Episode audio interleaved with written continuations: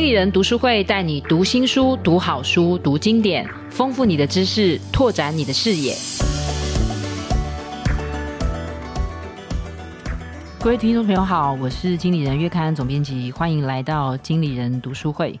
这次要跟大家分享的书哦，可能又要跟我过往 分享的书再又更不一样一点哦。然后这次要分享的这本书，其实应该是两本书啦。然后它的主角是坂本龙一。如果熟悉的听众朋友应该知道，他是来自日本的一个知名的创作者。那主要是以作曲为主。那当然，他其实在他的生涯里面也有非常多的演出，包括在电影啊，或者是他在装置艺术上，甚至在社会运动上都有很多的参与哦。那这次为介绍他，主要是他其实在二零二三年的三月底过世了哦，所以其实台湾的出版社也出了他的两本书哦，一本是大块文化出版，其实是旧书重出，叫做 SKMT 坂本龙一是谁？那 SKMT 其实就是来自坂本龙一的姓氏，叫做 Sakamoto。所以就是 SKMT。那其实你如果找它，大概也是它的那个网站的网域的名称哦。那这本书其实是比较短，就是说它其实是一个呃知名的编辑，他大概很长期的从海内外到处采访坂本龙一，也蛮常跟他一起对话访谈。所以其实里面很多都是呃他整理坂本龙一跟他的对话。然后其实是很轻薄，很好读，大概有两百五十六则的那种对谈，所以其实里面我觉得你也会看到很多很精彩的对话。例如说，我自己很受感动的是，作者就问说：“呃，你觉得战场是什么？”那坂本龙一就说：“我觉得战场，我觉得人生就是战场，就是此时此刻哦，就是说你大概可以。”比较容易了解坂本龙一大概是一个什么样性格的人哦。对我来讲，与其说他是一个呃作曲者哦，我自己在阅读书的过程里面，我觉得他更像一个充满哲思的人哦。所以我自己会觉得他其实更像一个哲学家或思想家哦。所以这个是第一本哦，就是 SKMT 坂本龙一是谁？那是大块文化出版。那还有另外一本，我也想说一起介绍给读者朋友们，就是。它是麦田出版的，叫做《我还能看到几次满月》。那你看这个书名就有一点点悲伤哦。你想想看，你人生可以看几次满月？然后这个书其实就是坂本龙一大概在他二零一四年罹患癌症，然后在大概二零二零年的时候，癌症又复发。那他在二零二三年的时候过世，所以这本书大概就是他这大概将近十年间左右他思考的人生。其实主要也是编辑帮他整理，但是比较都是用坂本龙一第一人称的方式在写。那其实麦田出版在几年前也也有出版，现在这本书其实也还是买得到哦，叫做《音乐使人自由》那一本书。就是我，我同时也把它找来看，所以如果要说，其实这一次应该严格来讲是介绍三本书哦，就是把坂本龙一，我觉得在台湾大家现在在图书市场上可以找到的书，大概主要是这三本哦。那我觉得，所以你如果看了，比方说《音乐使人自由》，还有再看，我还能看到几次满月，其实你大概就可以比较完整的，可以从坂本龙一用第一人称的口述的方式去说他从小。到大，一直到他过世前的这段时间哦。那坂本龙一是在一九五二年出生的，所以到他二零二三年过世的时候，其实大概七十一岁左右。那我想说，我先跟大家分享一下坂本龙一的一些故事。你可能可以，我相信有些朋友可能对他很熟悉，但有一些人可能会相对是陌生的。那我觉得，常在面对一个过世的名人的时候，我自己都会。充满好奇跟惋惜，因为我常常是倒着认识他的，就说哇，他好像很重要，可是他到底重要在哪里？那我要怎么理解这个人哦？那我并不是版本龙一的专家，那只是我透过他的很多作品，我觉得他的音乐很好听，尤其是他的电影配乐非常的知名，所以我就会觉得说，哦，我就一直在注意这个人。所以，但是因为透过他的书，就觉得说，哎，好像再更认识这个人。因为曲对我来讲就是好听而已，因为毕竟我也不是什么呃音乐专家哦，就我就纯粹觉得好听，然后听了很喜欢。但是我觉得我自己觉得比较呃，透过这次的阅读比较特别的经验是，读了这些书之后，觉得很喜欢这个人。所以我也想说分享一些故事，跟读者朋友一起来，我们来认识坂本龙一这个人哦。我刚刚有提到他一九五二年出生，然后他念的是音乐硕士。他在年轻的时候，大概在二十几岁的时候，他其实就很早就成名。他们在一九七八年，快要接近一九八零年的时候，其实他就在日本哦，跟另外两个伙伴一起叫细野晴臣，还有高桥幸宏，他们组了一个。很前卫的电子乐的乐团叫 YMO，那你是 YMO，你就大概你如果用那个把它的字拆开来，你就比较知道他在讲什么，叫 Yellow Magic Orchestra，就是说黄色的魔法，然后交响乐团，就大概用这样子去想哦。所以他这个 YMO 乐团其实一开始出的时候不是很红，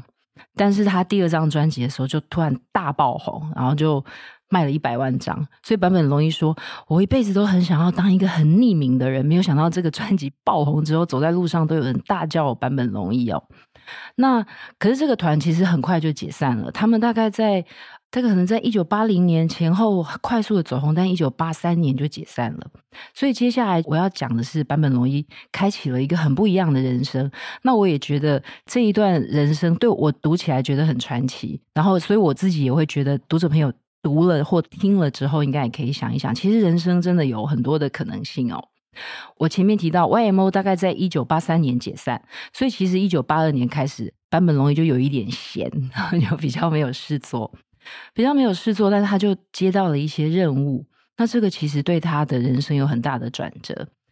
一九八三年的时候，日本有一部很有名的电影叫《俘虏》。然后他是日本很有名的导演，叫大岛主导的。那如果大家熟悉的话，大岛主还有非常多有名的作品，包括《感官世界》等等哦。那这一部电影的俘虏的演员也非常有名，包括英国的知名的摇滚乐手 David Bowie，就大卫鲍伊，还有日本知名的演员北野武。那这个电影呢，那那坂本龙一其实在里面演出了一个角色。那坂本龙一，你要想哦，他他虽然 YMO 乐团蛮红的。那这个大岛主是真的大导演，超级大导演，所以大岛主就说，他就来找坂本龙一说：“你在我的这个《俘虏》这部电影里面演一个角色。”你们想想看，呃，一九五二年出生的坂本龙一，在大概一九八二年的时候，他三十岁，然后他接受接受了一个大导演的邀约，说：“哎，请你来演我的俘虏，而且是跟 David Bowie、跟北野武这样子等级的呃知名的艺人或表演者合作。”然后他就说，那个坂本龙一就跟大岛主说，他说我不是直接回答大岛主说好啊，因为我们一般人都很高兴，赶快回答好。他说，我是说，如果你配乐也给我做的话，我就演。所以你就其实他他你就知道一个年轻人，然后对自己很有自信哦，然后也很懂得创造机会跟掌握机会，所以呢。但是你想想看，你要想想看哦，他这个配乐其实让他一战成名。所以你如果去听，你可以现在一边听，就去 Google，叫做有他最有名的这个曲子，几乎是他的成名作《Merry Christmas, Mr. Lawrence》。那这个你一找，你一听，你一定就知道，你搞不好在很多场合你都听过，你会非常非常的熟悉。但是这个这个曲子这么有名，然后这个电影也这么有名，然后我们来看看坂本龙一当时是什么背景。他在书里面写哦，他说：“真要说起来，我没有做过电影配乐，我也没有演过戏。”然后他就说这句话，其实我当下就有一点点是，我当下就是我脑袋里面浮出了一个想法，我想要做配乐，我就说出来了。就他没有想到大岛主当下就答应了。当他自己回顾他自己年轻的时候，他就说：“其实。”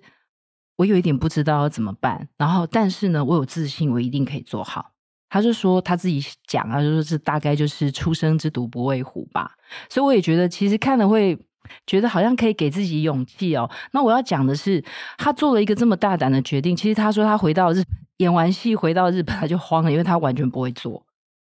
然后，所以他其实还是有请教了一些人，然后大家就请他参考别的电影啊，然后，所以他就说他做了一些准备之后，他其实在他，在在他另外的时刻，我刚刚有讲，有一本是音乐使人自由嘛，那有一本是我还能再看到几次满月。我还能再看到几次满月的时候，他自己也有回顾他在做这个俘虏的这首乐曲的时候，他就说：“其实我大概三十秒就写完了。”就是说，也就是说，他其实先是很莽撞的说我要配乐，然后花了一点时间做准备，然后让自己沉浸在那个情境里面。他说：“真的在创作这首曲子的时候，大概就是三十秒。”他说：“我坐在钢琴前，放空意识，闭起眼睛，当眼睛再次。”再次睁开的瞬间，就在五线谱上看到了那段旋律，还有和弦，其实很很 magic 的时刻哦。但是我觉得应该很多创作者有这种灵光一闪的时刻哦。但我要讲的是，他在创作这个曲子，或者是他在这个演出之后，其实开启了他人生的，我觉得很美丽的风景。所以我觉得大家应该真的要很勇敢的做这些没做这些要求或决定哦。因为他演了这个俘虏之后，这这个电影在。一九八三年就入围了坎城影展，所以他在坎城影展的时候就遇到了他人生的第二个贵人，就是我想也许很多听众朋友 有一点年纪都会很熟悉。呃，一九八七年有一部很有名的电影叫《末代皇帝》，那这个导演是意大利的导演叫贝托鲁奇，所以他们就是。《俘虏》这部电影在影展的时候就遇到了贝托贝贝托鲁奇，然后他描述的贝托鲁奇有一点可爱，就是絮絮叨叨的就想说，我想要拍一部跟中国有关的电影，然后就拉着坂本龙一啊大岛渚他们一直讲一直讲，所以呢之后就也是因为呃《俘虏》这部电影让坂本龙一有机会认识贝托鲁奇，所以贝托鲁奇。贝托鲁奇跟他相相识之后，大概在几年后，他就邀请了坂本龙一，一样是在《末代皇帝》里面演一个角色，演一个日本军官的角色。因为《俘虏》里面坂本龙一就是演一个日本军官，所以他大概就请他来演一个同样的角，类似的角色。然后我们又看到了坂本龙一，其实他接受了这个演出之后呢。然后他他也跟贝贝托鲁奇在那里 nego，因为他就说他演的那个角色其实是一个非常现代化的人，可是贝托鲁奇当时希望在末代皇帝里面把他这个角色，希望他是切腹自杀，然后坂本龙一就很生气，他就说你们不可以。就是西方人不可以常常用很刻板的印象来看待亚洲人，例如说想到日本人就会想到切腹自杀。就是说，他说可是因为可是这个角色他就不是这个性格，你不能因为他是日本人，所以你就在这个这个这个剧情里面安排他是这样子死亡的。那更何况在现实世界里面他是服毒自杀。但你们因为西方人的视视野或是角度，觉得好像呃日本人切腹自杀是比较符合日本的传统的文化或是刻板的印象，所以贝托呃，所以坂本龙一就又跟贝托鲁奇又有了一番争执，就说你如果叫我演的话，看你是要他这个人切腹自杀，还是你要我演？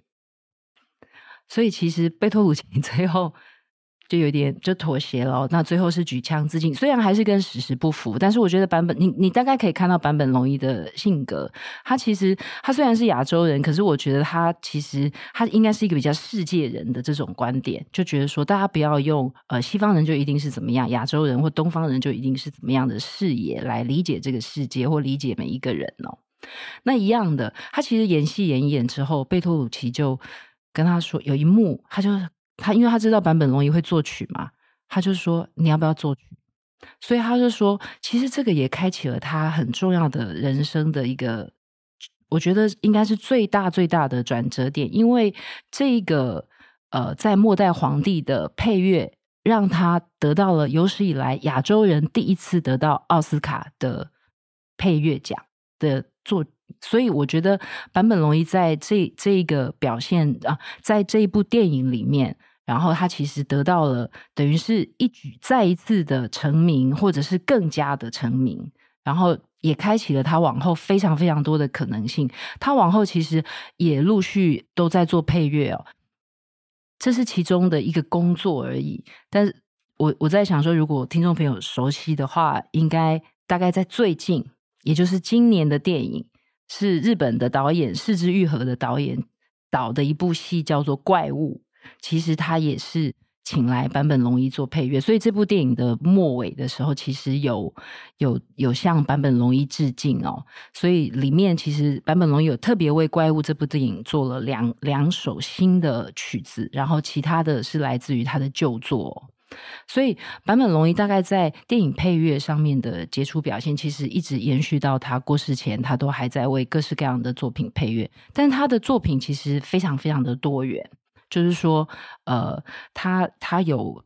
他后来会觉得说，其实不是只有音乐而已，有时候视觉上面，或者是，所以他也会做策展，他也会做把影像跟影音做结合。那我，所以我觉得大家可以想要认识他的话，其实可以透过书里面哦，他会有很完整的在说明坂本龙一在每一个时期里面不同的作品。那我觉得。尤其现在网络很方便，然后我觉得大家可以一边读书的时候，一边去看这些资料。我自己现在觉得阅读对我来讲是一种很立体的体验，就是像我在阅读这几本坂本龙一的书的时候，其实我耳朵里面都是坂本龙一的音乐，然后全部都从头到尾就在听的话。他讲到这张专辑的时候，我就去听这张专辑；他讲到这个表演的时候，我就去 YouTube 查，其实几乎都可以查阅得到。我觉得这个也是。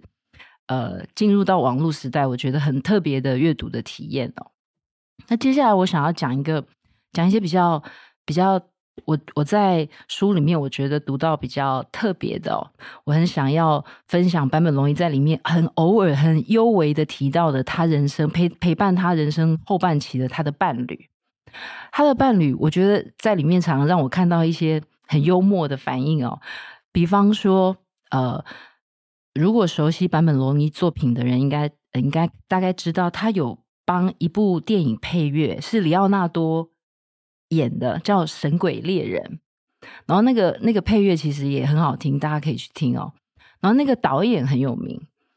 然后，但是其实那个时候坂本龙一已经生病了，然后可能也是大病初愈，所以他其实就体能没有这么好。然后，然后。《神鬼猎人》的导演叫伊纳利图，他其实蛮严格的一个人。然后，所以坂本龙一就有一点点担心自己没有办法有那么完整的强好的体能可以去应付这个任务哦。那他这个伴侣就跟他讲讲几句话，我觉得很有趣。他就说：“你以为现在世界上有多少人能够得到伊纳利图导演亲自嘱托来配乐？”他说：“就算你癌症复发死了也没有关系。”你就接吧，然后坂本龙一自己的口吻就说：“哎呀，他可真残酷啊！”就是我觉得他们这种有一种比较豁达的人生观，然后我觉得读起来，其实我读到这边，我自己都会笑出来哦。然后还有一次，他这个伴侣有一些对话，呃，跟他的一些对话，就就是坂本龙一后来二零二零年癌症再次复发，然后其实就呃，因为是多重的复。扩散哦，所以其实就几乎是已经比较危险的阶段，所以他有一段时有一次就把小孩家人都找来，就在做这些道别，就说要交代后事这样。然后他就他就他就在讲说，他觉得他这个伴侣都态度都一直非常的坚毅。然后他就讲说，他说我我我这个伴侣的个性蛮特别的，他就说呃，其实坂本龙一。很，我前面大概有提到，他很长期的参加社会运动，然后他是很坚定的反核者，然后他也对于战争啊，或者是对于环保啊，对于各式各样的社会议题，其实有他不但是关切，而且他还明确的表态，然后他也常常会现身街头，直接去参加抗议活动，所以他其实是一个身体力行者。然后他就说，他这个伴侣有一次就。他说：“坂本龙一有一次就说，哎，我现在这么热心投身这个反核的运动，反核电的运动哦。他就说，那我会不会这样被日本政府盯上？那坂本龙一反核，他反核，那他也反核电。反核电主要是因为在二零一一年日本有三一一大地震，然后那时候福岛的核电厂就发生了很重要、很重大的危机。坂本龙一就觉得他一定要。”明立场明确的反核电这件事情哦，所以他才会跟他的伴侣有这样的对话，然后所以他就问说：“哎，我会不会被日本政府盯上？然后或者是有人会派刺客来刺杀我？这样？”然后他就说：“我的伴侣竟然说，万一你真的被暗杀了，舆论一定就会瞬间就倒向反核这一方，那不是很好吗？”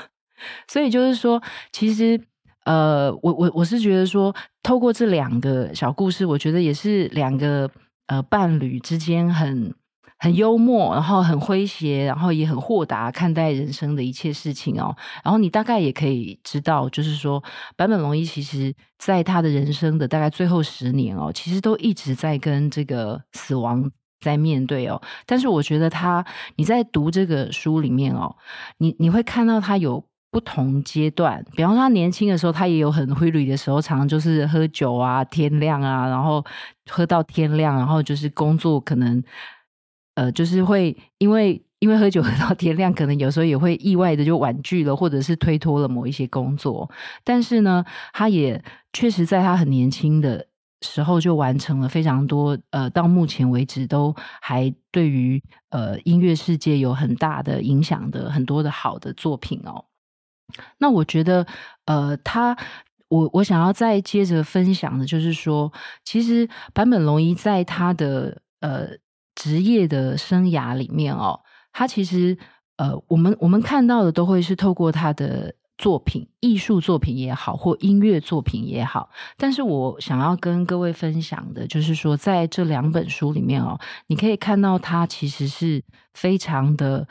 一个非常好学、勤学的人。他其实，在书里面经常都在说他他的阅读带给他的很多的帮助哦，甚至他。呃，他大概在一九九零年代左右，他就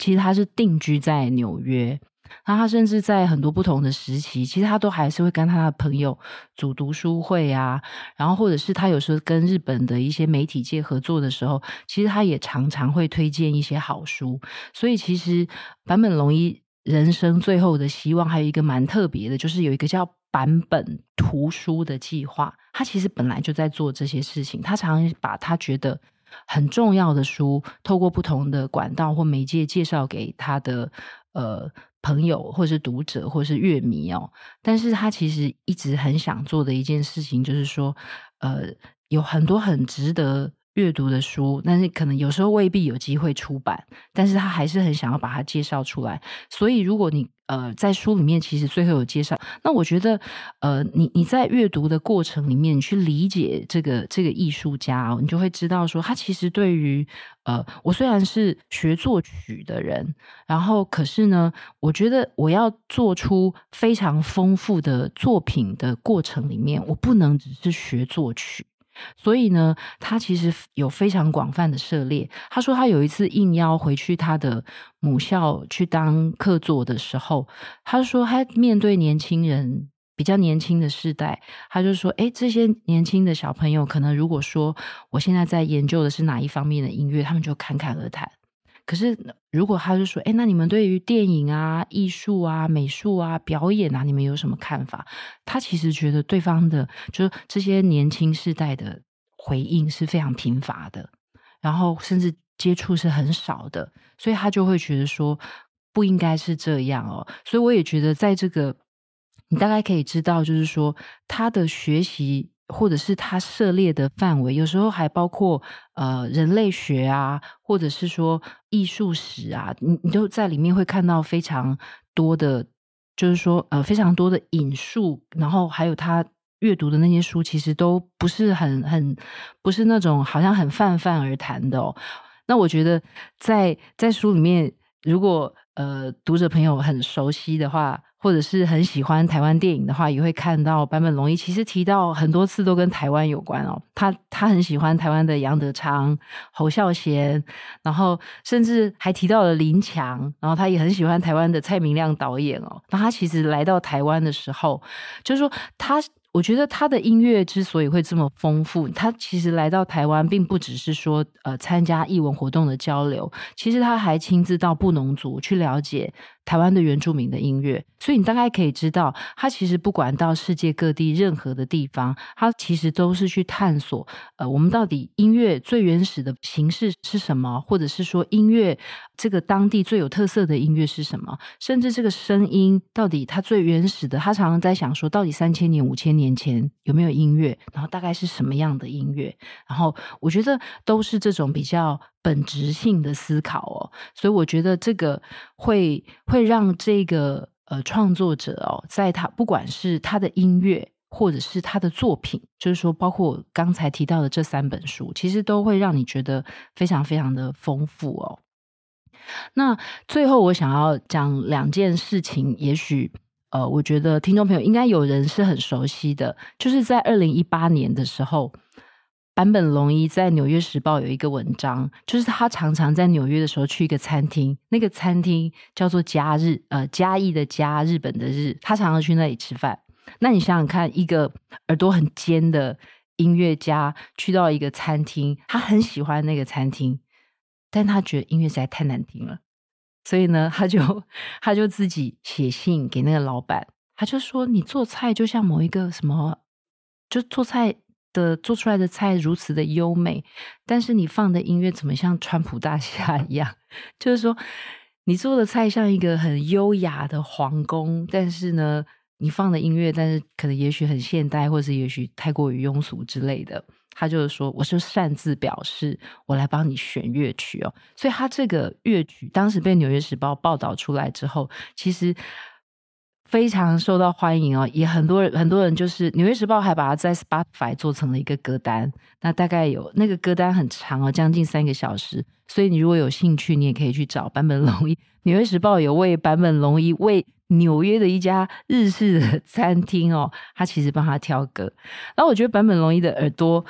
我想音乐家的耳朵总是很特别哦。所我我他他里面有讲到有一次，就是他其实是去做那种比较身心的治疗，然后他就说那个治疗的医生啊，就因为他想要他们。呃，静下心来，然后就是三十分钟静止不动，然后他就会让呃，就是接受治疗的要戴上耳机，然后他就要听音乐，然后他就说那那个音乐就是那个医生选的，好像是还是医生的妈妈选的，然后坂本龙一就说他不能接受，他就直接跟对方说我不喜欢听音乐，你不要你不要让不要逼我戴上这个耳机哦，所以就是其实里面时不时会有这些很。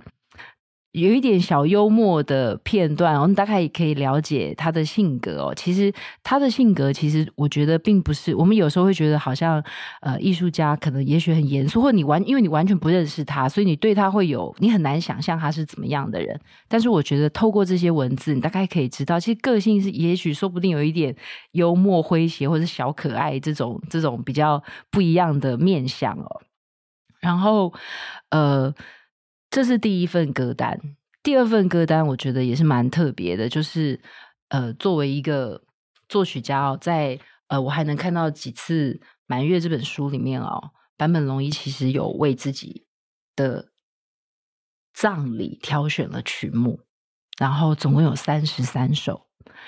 就是我觉得这个大概也是，呃，我觉得对自己的人生或是对自己一辈子最喜欢的音乐哦，我想他他他应该还是很有主张哦。也许他真的就如同他不喜欢餐厅播不好听的音乐一样，也许我我相信他也觉得他的葬礼他一定要。是他自己，都是他自己精挑细选。也许是他喜欢的作曲家，例如德布西、巴哈等等哦，或者是他最他一辈子有很多在世界各地的乐坛或是音乐界的好朋友哦。所以我也觉得这个大概讲到这边，应该可以知道，就是说，呃，他也许为自己的葬礼挑选了音乐，我觉得这个也是做做做了最好的人生的道别哦。